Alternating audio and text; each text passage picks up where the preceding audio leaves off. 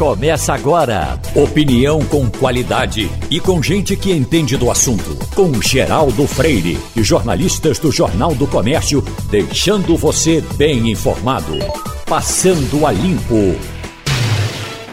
Passando a Limpo começa na bancada Wagner Gomes, Romualdo de Souza, Ivanildo Sampaio. Romualdo, aqui a informação foram 310 deputados federais que pediram a convocação do ministro Paulo Guedes para ele falar sobre o dinheiro eh, colocado em paraíso fiscal. Se não der em nada, acho que não vai dar. Se não tiver roubo, é possível que não tenha e que ninguém prove nada. Mas, a, a, a, de alguma forma, é chocante ele ficar lá com cara de tacho dizendo: oh, seu dinheiro está aqui, eu cuido dele dessa forma, mas o meu não está aqui. O meu é cuidado lá fora. É, é, é, como é que vai estar a cara de Paulo Guedes, que inclusive aqui ali gosta de dar um arroto na cara das pessoas? É, o ministro Paulo Guedes gosta de arrotar quando ele está com a razão. Por exemplo, ele esteve nesta terça-feira no Senado Federal e nós o abordamos e ele saiu, foi embora pela porta dos fundos. Ou seja, Paulo Guedes só arrota quando tem um lenço na mão. Quando ele está desprotegido, ele escapa, como escapou é, do último confronto, é, do, do, do último embate lá no Senado Federal. Agora, o que é importante demonstrar aí é que até mesmo a bancada, até líderes governistas, ou seja, vice-líderes do governo, aprovaram a convocação de Paulo Guedes. E vai ser realmente um dia constrangedor, porque ele vai sentar-se na cadeira ao lado da cadeira do presidente da Câmara.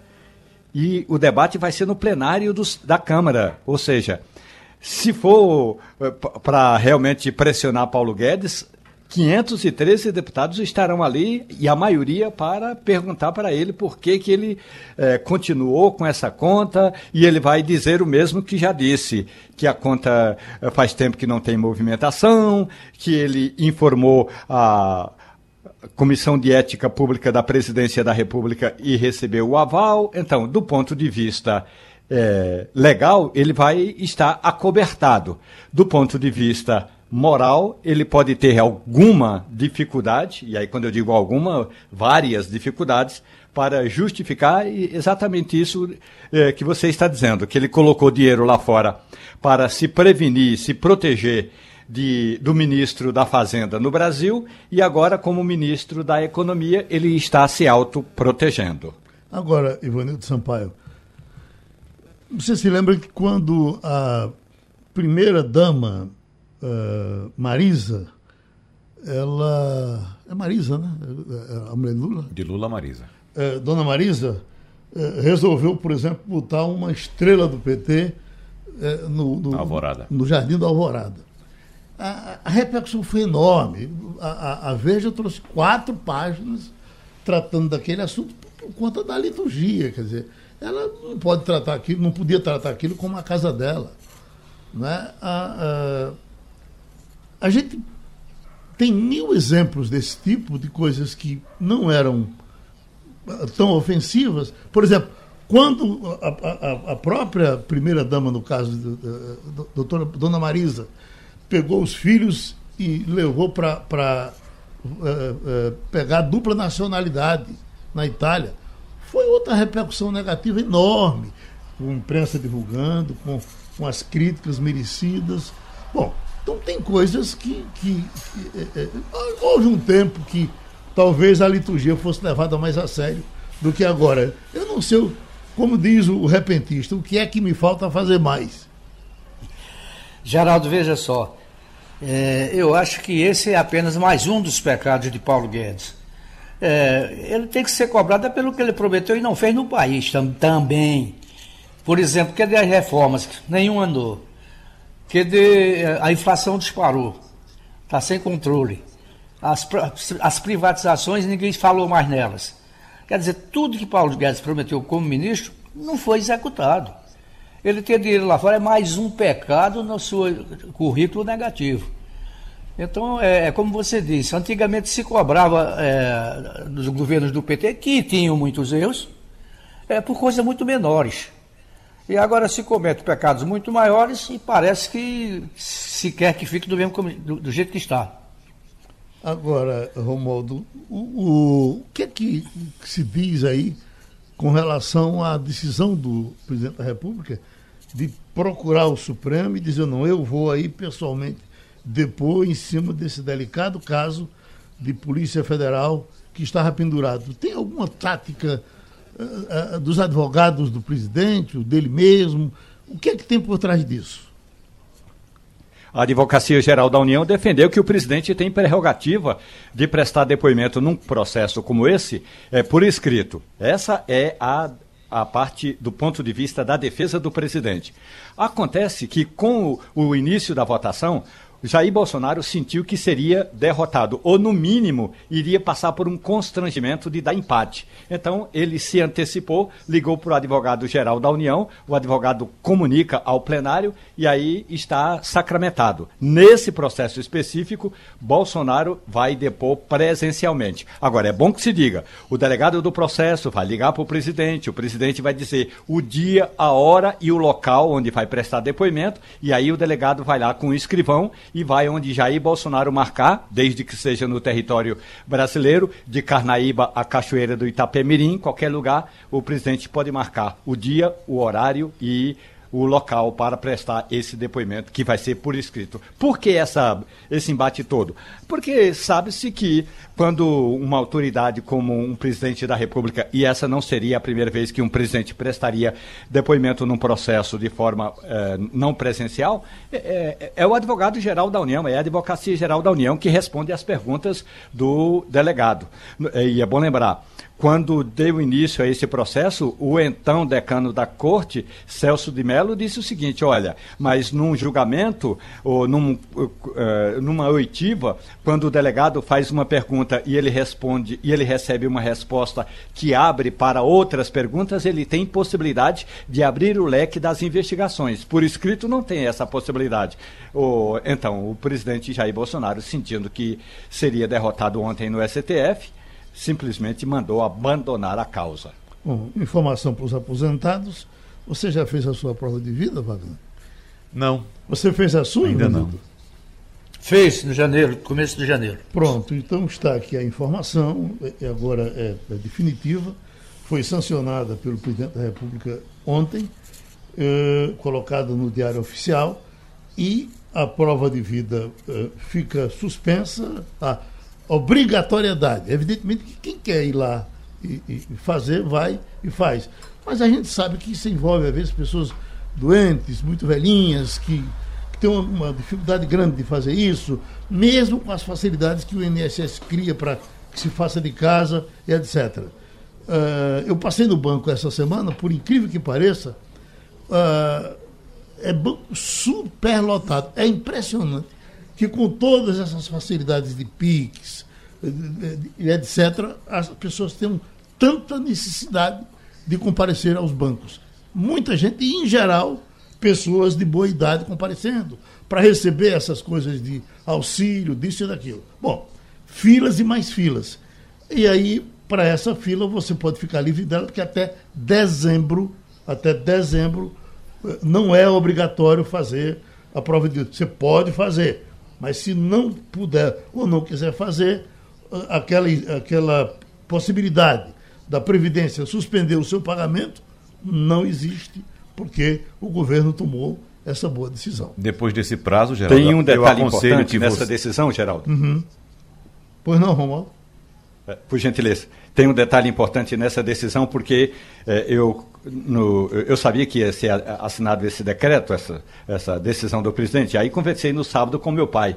Ele falou assim: não, eu vou continuar indo fazer a prova de vida. Já que fecharam o forró que eu ia toda semana por causa da pandemia, pelo menos para eu me encontrar com as amigas na fila do INSS. E já estava fazendo uma articulação para ir para a fila do INSS para provar que ele está vivo. Aliás, segundo ele, vivíssimo. Está vendo aí? Eu aconselho, Geraldo, que depois desse prazo, mesmo você estando aqui no ar o tempo todo, aconselho que você vá fazer sua prova de vida, porque do jeito que a situação está, vão dizer que o programa é gravado. já está com a gente o presidente do Sindicato dos Hospitais, o médico sanitarista Jorge Trigueiro. E, doutor Trigueiro, esse é um, um, um, tema que certamente nós estaríamos hoje também aqui tratando dele com o doutor Guilherme Robalinho. O senhor sabe a situação de saúde dele, ele não, não está nem podendo receber essa informação tão positiva com relação ao que o mundo divulga desde da noite de ontem com relação à vacina para malária. Então, fale por gentileza para a gente sobre ela. Bom dia, Geraldo. Bom dia, ouvinte. Queria inicialmente desejar uma boa recuperação ao colega Guilherme Rubalinho, pessoa muito importante na saúde pública do estado de Pernambuco, na cidade do Recife, onde ele foi secretário de saúde. Desejo uma boa recuperação. É realmente uma notícia muito alvissareira, por conta de que é uma doença endêmica é, quase em todas as regiões tropicais. A vacina há muito tempo vinha sendo estudada e agora, com incentivo do laboratório GSK e a Fundação Bill Gates, conseguimos fazer uma produção de uma vacina que seja realmente eficaz, é, é, tem eficácia e eficiência sobre um determinado tipo de malária. Essa malária é transmitida pelo parasita, né, protozoário, muito frequente naquela região subsaariana, principalmente a Gana, Guiné e Maluí, onde a incidência de óbitos, principalmente de criança, é muito elevada. Então significa que nós temos uh, alguns tipos de malária? Essa, essa é apenas uma, doutor Trigueiro? É, na verdade, existem cinco tipos do plasmódio, que é o parasita que é transmitido pela fêmea do mosquito, Anopheles. Aqui no Brasil, a predominância é o plasmódio vivax. Essa vacina é específica para o plasmódio falcíparo, que é muito frequente naquela região. É uma vacina que você vê com a importância dela, que muitas vezes as pessoas questionam a vacina, mas ela consegue reduzir em 40% os casos de internação e 30% dos casos de óbito. Nós questionamos vezes vacinas que têm uma eficácia de 50%. Mas isso significa que existe lá mais ou menos 260 mil mortes de crianças naquela região humana, você reduzir 40% já é um número significativo. Então, é uma vacina também que existe uma certa preocupação, porque ela tem que ser tomada em quatro doses, né? São três doses mensais após o nascimento, e uma quarta com um ano e seis meses. Mas é uma vacina importante, porque a partir daí podemos desenvolver para os outros tipos de parasitas. Hum. Ivanildo Sampaio, você já correu o risco de malária, você trabalhou muito para aquelas bandas ali de Manaus e sempre que se foi para Manaus, se foi com a preocupação com essa doença, não é isso? Eu fui pela Amazônia inteira, Geraldo, não foi só por Manaus, não. Havia, no meio do temendo, de duas doenças. Uma era o pênfigo, que eles chamam também de fogo selvagem, e a outra era a malária. Mas eu pergunto ao doutor Trigueiros o seguinte: é, nós já tínhamos uma vacina contra a malária, acho que há bastante tempo, bastantes anos. A malária ainda continua causando mortes na região amazônica ou diminuiu, não existe mais, todo mundo se vacinou? Qual, qual é o quadro de hoje? Na verdade, existe o tratamento, né? Tratamento que hoje está sendo preconizado para tratamento viral, quando na verdade ele é um antiparasitário. Existe uma derivação da hidroxicloroquina e da cloroquina mais moderna, que está conseguindo controlar a doença. É uma doença controlável. Mas como ela existe também, essas mutações, os parasitas modificam muito, é possível que uma pessoa tenha várias doenças, chamada famoso paludismo, maleita, que dá muitos calafrios, ela tem uma ação pato, é, patotóxica, ataca o fígado, a pessoa fica ictérico. Então é uma doença que tem um certo controle. No Brasil é o plasmódio vivax, ele está sob controle, porque existem também as medidas não farmacológicas, que são o controle do mosquito, é o mosquiteiro, são os repelentes, então isso contribuiu muito. No Brasil, nós temos hoje, em média, 30 mil casos de malária notificados. Quando você vê numa região lá, só em crianças são 260 mil. Mas são milhões de infecções, principalmente na África. Ela não tem ainda uma efetividade como vacina. Essa é a primeira vacina para esse tipo de plasmódio, desse tipo de parasita que está sendo anunciado hoje pela Organização Mundial de Saúde. Oi, Romualdo. É, professor Jorge Trigueiro, uma questão importante, aliás, o senhor lembrou aí de uma palavra malhe, maleita, fazia tempo que eu não escutava essa maleita. Nossa, é uma tremição danada, o senhor sabe muito bem disso. Agora, a Organização Mundial da Saúde é, estava procurando, é, pelo menos no início deste ano, parceiros para desenvolver esse projeto.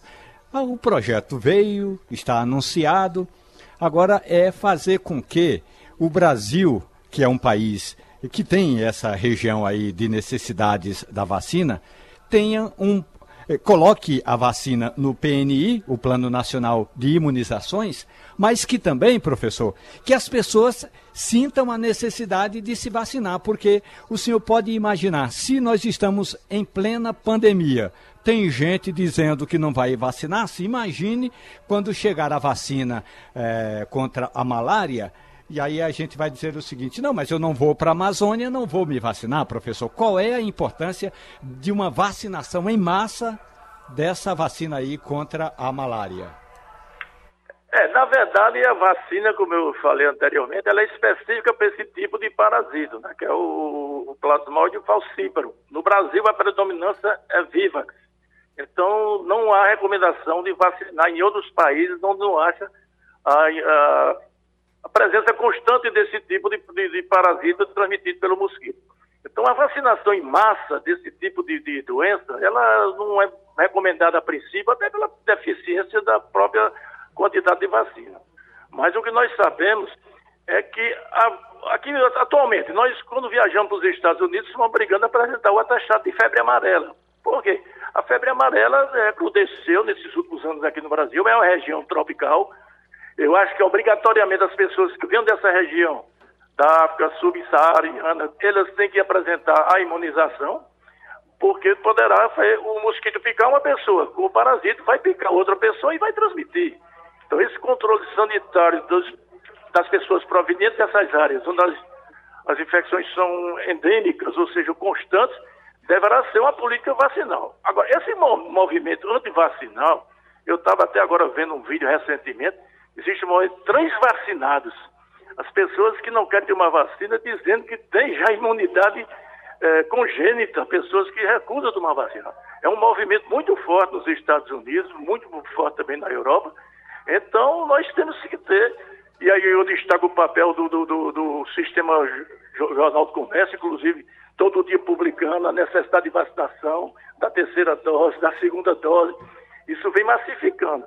Eu acredito que você hoje chegar nas escolas, como minhas netas estudam, elas têm plena consciência da necessidade de adoção de medidas não farmacológicas, como higienização das mãos, máscara, certo distanciamento, como também ficam chorando para tomar vacina. Então isso é educação, isso é conscientização da população, em detrimento de algumas instituições não recomendarem fazer campanha contra mas nós devemos manter nesse projeto, nesse princípio de divulgação, que a imunização é o único método realmente preventivo dessas doenças transmitidas, ou seja, por vírus, bactérias ou parasitas. Vamos fechar a vaga, né? Vamos lá, mudando um pouco de assunto, doutor Jorge Trigueiro. Eu estou recebendo aqui uma notícia informando que as consultas de terapias online cresceram 151% no primeiro semestre deste ano segundo o levantamento de uma empresa chamada Zen Club, uh, uma empresa de monitoramento.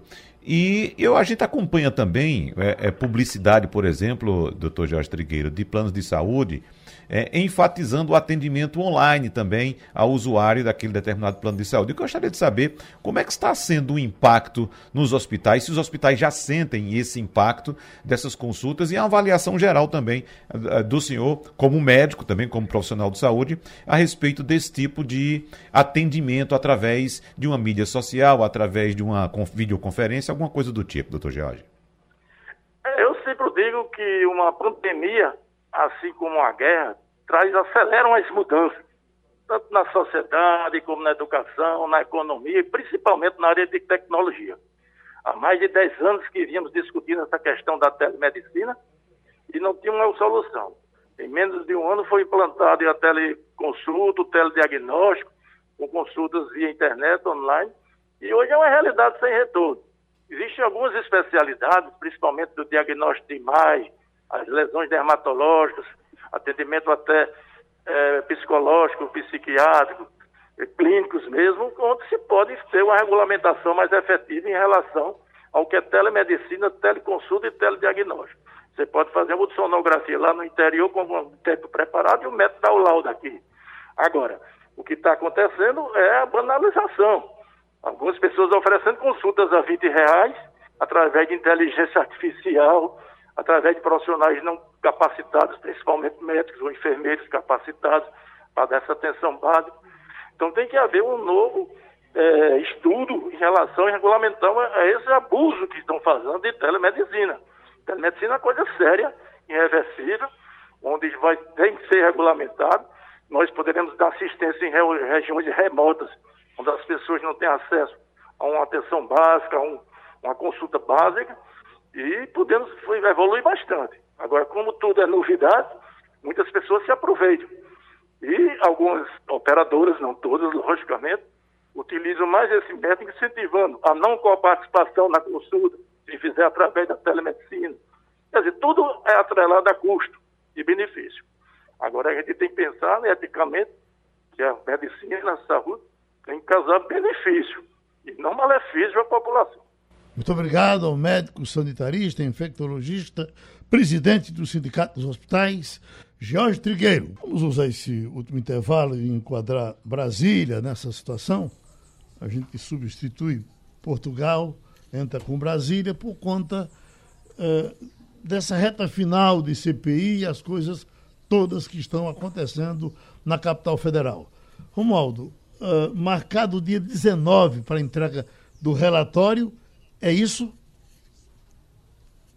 Dos relatórios, uhum. porque o senador Renan Calheiros vai entregar o relatório chamado de oficial e a, o grupo ligado aos senadores Eduardo Girão e Marcos Rogério vão apresentar um relatório alternativo. Eles é, esse grupo aí de Marcos Rogério e Girão já sabe, já sabe que vão perder, então eles nem vão colocar o relatório deles em confronto com o de Renan Calheiros. Renan Calheiros apresenta um relatório. Antes da apresentação do relatório, vai ter uma sessão em homenagem às vítimas da Covid-19. Ali na entrada do Senado Federal, da parte da esplanada dos ministérios, tem um longo espelho d'água. Dentro desse espelho d'água vai ser colocado um monumento em mármore provisório, porque não pode ser é, é, é, definitivo, provisório, em homenagem às mais de ou às 600 mil vítimas. Em seguida vai ter um pequeno show do cantor e compositor Ivan Lins e uma homenagem ecumênica às vítimas, com parentes de vítimas, pelo menos um representante de cada unidade da federação, e aí a leitura e aí a apresentação do relatório. Em seguida, Antes do pedido de vista desse relatório de Renan Calheiros, o grupo de Girão, de Eduardo Girão e Marcos Rogério, apresenta um relatório alternativo. Que, qual é a diferença? Eu posso antecipar ao nosso ouvinte que esse relatório alternativo vai indicar a responsabilidade criminal também dos também não, dos governos estaduais, porque eles entendem que o governo federal repassou dinheiro para os governos estaduais e houve negligência dos governadores. Então, do ponto de vista do relatório, nós temos então dois capítulos para essa data, Geraldo. E já daria para saber mais ou menos os estados que serão premiados com, com essa denúncia?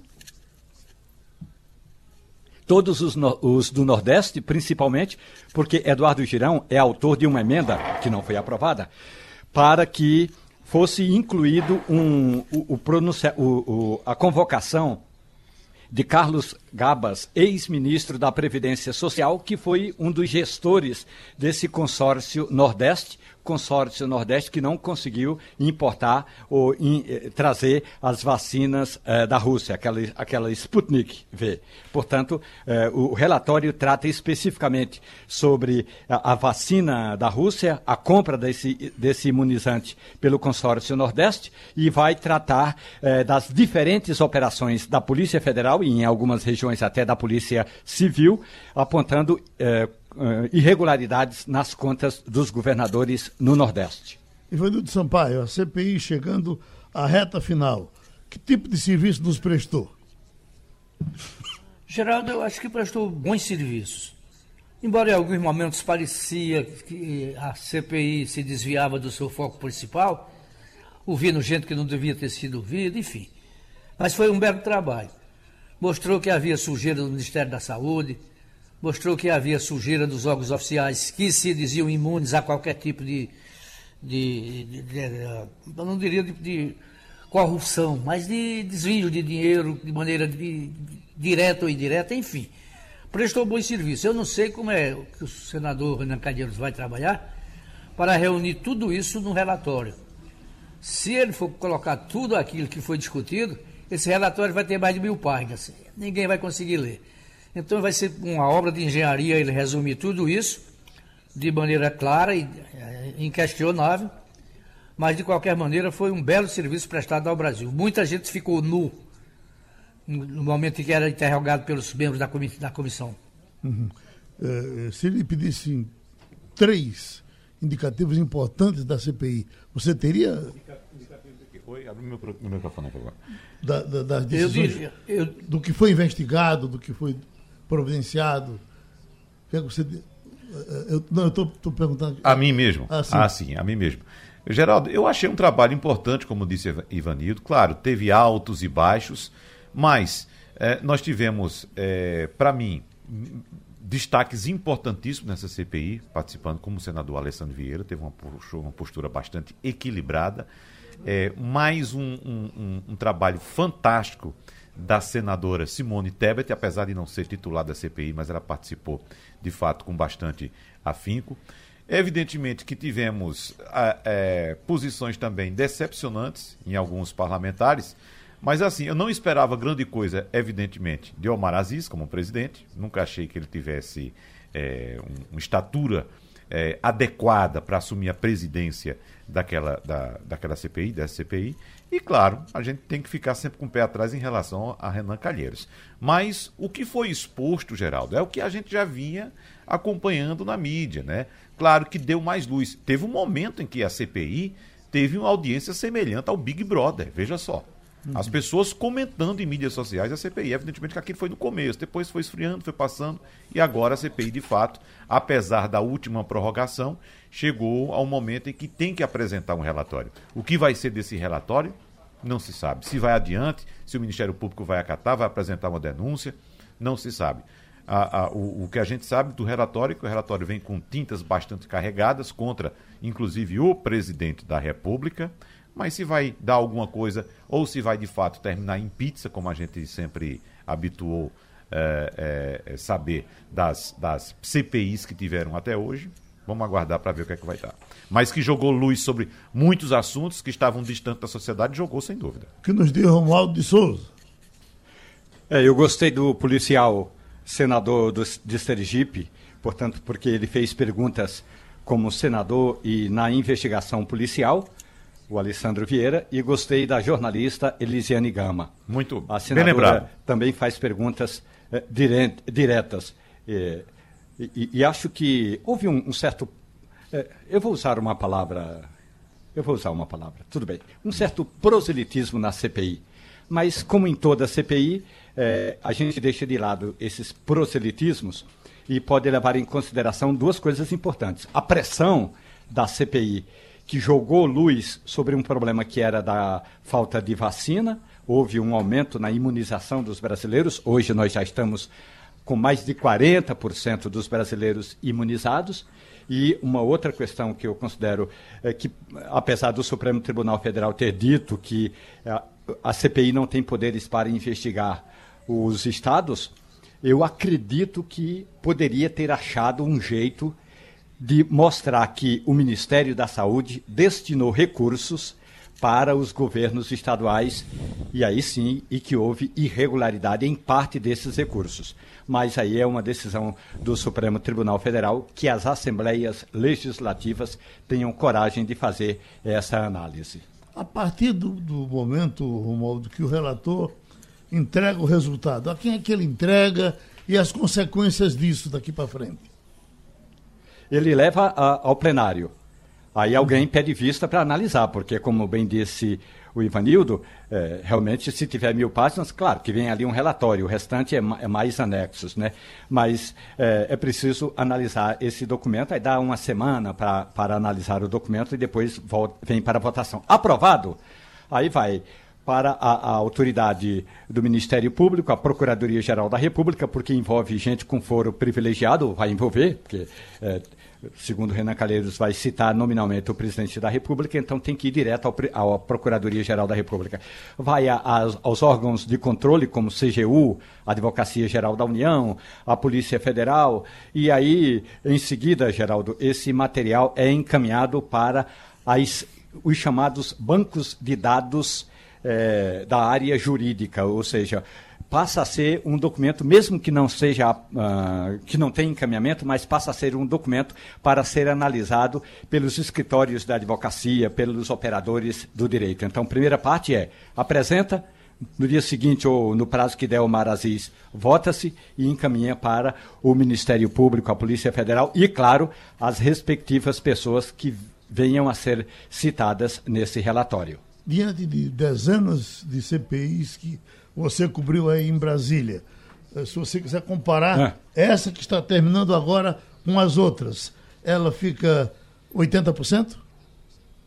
Ah, eu gosto muito do, do resultado da CPI eh, que tratou, que era, na verdade era uma comissão parlamentar mista, né, que tratou da questão eh, do, do, uh, do Tribunal Regional do Trabalho em São Paulo, que acabou com o, a, a cassação, que resultou da cassação do mandato do senador Luiz Estevão, não por causa do envolvimento dele com as obras, mas porque ele mentiu, e também com a penalização do juiz é, chamado de Lalau, Nicolau dos Santos Neto. Então, eu, eu apesar. E, e, essa, essa CPI agora, Geraldo, é a primeira CPI mais midiática que se tem notícia. Uhum. E o que é uma CPI midiática? É o fato do senador estar fazendo uma pergunta. Olha só, o senador está fazendo a pergunta e a assessoria do senador está ali, com a câmera na cara do senador, fazendo uma live, uma transmissão ao vivo da pergunta do senador. Então, é, com todas as estripulias polias midiáticas, essa CPI teve uma grande repercussão. Tanto é que teve uma boa aprovação em uma dessas recentes pesquisas de opinião. E os anões do orçamento, Ivanildo? Você lembra dela? Lembro dos anões do orçamento. O relator daquela CPI foi o nosso Roberto Magalhães. Sim. E que disse a mim, disse a mim, a mim pessoalmente, que a partir dessa CPI ele passou a usar uma arma na, na cintura que ele nunca tinha usado antes. Mas a CPI do, dos anões do orçamento realmente não foi tão midiática quanto essa, uhum. mas ocupou a imprensa brasileira por um bom período de tempo. E teve consequência, né? Teve. Teve, caçados, né? alguns anunciaram, né? Uhum. Acho que algum chegou a ser caçado, Geral. enfim. Teve repercussão direta. Oi, Romualdo. Tem uma outra notícia, é, e eu estou trazendo esse assunto porque nós aqui no Passando a Limpo já tínhamos entrevistado a deputada Marília Reis, a deputada pernambucana do PT, foi autora daquele projeto que trata exatamente da questão do. Uh, que foi aprovado pelo Congresso da distribuição gratuita de absorventes nas escolas públicas para mulheres carentes, carentes em situação uh, de rua, moradoras de rua e estudantes. Uh, de, de, baixa renda. Então, esse projeto foi aprovado pelo Congresso Nacional e aí só precisava da assinatura do presidente da República. Hoje pela manhã, o Diário Oficial publicou que o presidente vetou integralmente o projeto. É como se ele não existisse. A justificativa do presidente da República é que o Congresso Nacional não disse de onde tiraria o dinheiro para pagar esses absolventes.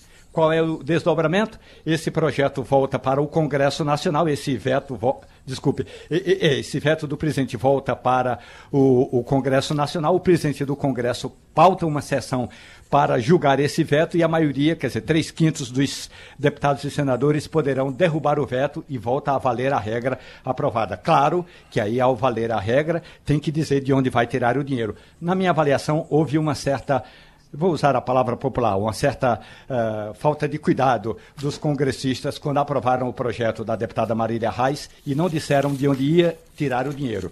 Bolsonaro vetou. É, Bolsonaro manteve apenas trecho que institui a criação do programa como estratégia para a promoção da saúde e atenção à higiene, com o objetivo de combater a precariedade menstrual. Então, o presidente da República também manteve a determinação de campanha informativa sobre a saúde menstrual, mas vetou integralmente esse esse pacote, como disse o Maldo. com uma repercussão importante, Importante, às mulheres. muito Quando boa. você ouvia as mulheres, elas, claro, que tem, conhecem o assunto muito bem. Por exemplo, Maria Luísa, que Sim, até sim. fora do ar aqui nos dizia da importância disso e dava para gente detalhes que a gente não sabia. Geraldo, para uma, uma parte da população isso não é um problema, porque as pessoas têm dinheiro para comprar absorvente, as mulheres têm dinheiro para comprar absorvente e têm dinheiro para comprar também para as filhas delas. Só que existe uma grande parcela da população que não tem dinheiro, que não consegue comprar e que sofre muito com a situação, principalmente meninas, adolescentes em idade escolar. Veja só, em escolas públicas. Então, o projeto tem sua importância. Se há algum problema técnico nesse projeto, como o Romualdo bem explicitou agora há pouco, vamos corrigir. Né? Mas que é importante sim que o Ministério da Saúde, que o governo federal desenvolva um projeto nesse sentido para atender essas populações carentes, a essas meninas, a essas mulheres que não têm. Atenção, existe sim gente que não tem dinheiro para comprar um pacotinho de absorvente. Não tem, é impressionante. Parece que é uma coisa do outro mundo, mas não é. Tem gente que não tem, que improvisa, que faz tuar, faz um, um- enrola um pedaço de pano, bota papel, alguma coisa assim. É uma situação bastante delicada. Então é preciso prestar atenção também nessas coisas. Ah, Diga, vai acabar? E agora, há pouco, Oi. Geraldo, a Academia do Prêmio Nobel informou que o escritor da Tanzânia, Abdulrazak Gur- Gurnah, Abdulrazak Gurnah, que nome difícil, né? Abdulrazak Gurnah, de 73 anos, foi condecorado com o Prêmio Nobel de Literatura. Ele escreve sobre fugas eh, de escritores e de conceituados escritores da África para a Europa. O último trabalho dele chama-se Afterlives, que é um trabalho maravilhoso, justamente sobre a questão da, do coloniali- colonialismo ali na região da África e vale a pena ler o trabalho desse escritor tanzaniano Abdurazak Gusnar. Outro assunto que vai repercutir também muito hoje, Geraldo, a Agência Nacional do Petróleo eh, está realizando neste momento o leilão da 17ª rodada de petróleo. Então vão ser oferecidos pela agência 92 blocos de exploração marítima de petróleo em diversas áreas do litoral brasileiro. Isso dois anos depois de realizado o último leilão do mesmo tipo. Só lembrando, Geraldo, porque isso vai dar tanta polêmica, porque é dentro dessa bacia que está a chamada Cadeia de Fernando de Noronha, que é uma área formada por uma sequência de montes submarinos que se conectam no litoral e que dão vida, evidentemente, ao arquipélago de Fernando de Noronha. E também a reserva biológica do atol das Rocas, veja só. Então a expectativa é que, pelo fato de se tratar de uma área bem próxima à área ambiental, uma, uma área de proteção ecológica, não apareçam interessados. Por quê? Porque há um forte movimento dos consumidores no mundo inteiro de não consumir produtos de empresas que degradem o meio ambiente. E o petróleo, você sabe muito bem como também está sendo hoje visto com outros olhos. Né? A primeira página trouxe uma informação hoje, que eu também acho muito importante, acho que esse assunto vai ser desenrolado mais para frente, e não sei porque demoraram tanto a tratar disso, com relação à instalação de energia eó- eólica, ah, ah, os aparelhos instalados no alto mar. Ah, a gente sabe que o vento no mar é uma coisa impressionante, né? Então, eles estão trabalhando isso, não deve ser uma coisa fácil, mas se a gente fez o pré-sal, a gente pode fazer coisa Sim, parecida. pode. Inclusive, é, é, há projetos desenvolvidos em várias partes do mundo já nesse sentido, Geraldo. E deve sim uma parte do, do, do, do mar ser utilizada para a produção de energia, tanto fotovoltaica quanto, quanto eólica também. Mas é, esse leilão de hoje está sendo aguardado aí com grande expectativa e, de fato, há essa possibilidade de que ninguém, nenhuma empresa se meta nesse angu, porque pode ter prejuízos sérios lá na frente. E terminou, pastor Dalino. Você ouviu opinião com qualidade e com gente que entende do assunto. Passando a limpo.